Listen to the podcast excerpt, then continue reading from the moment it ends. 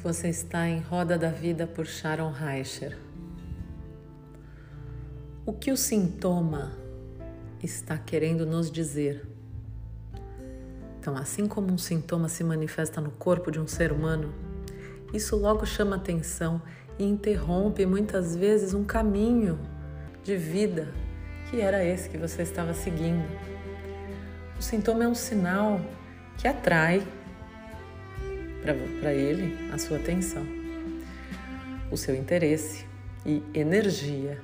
Então coloca simultaneamente em risco o fluxo natural e suave dos processos. O sintoma exige a nossa atenção, quer nós queiramos, quer não. E essa interrupção das funções é sentida como se viesse de fora, como se fosse algo que está nos perturbando e na maioria das vezes, a intenção do sintoma é fazer desaparecer o elemento irritante, a perturbação.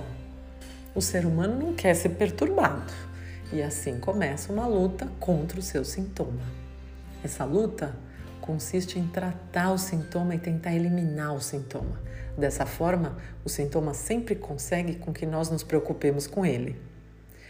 E a medicina acadêmica evita interpretar o sintoma e assim sempre condena o sintoma e a doença a uma ausência de significado.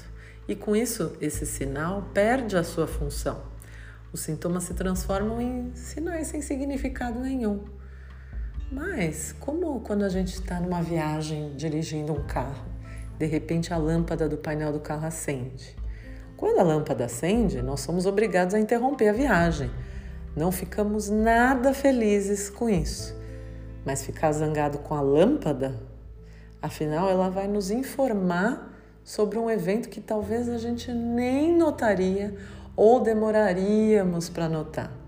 Então, é um convite para você ir para o mecânico para conseguir continuar tranquilamente a viagem.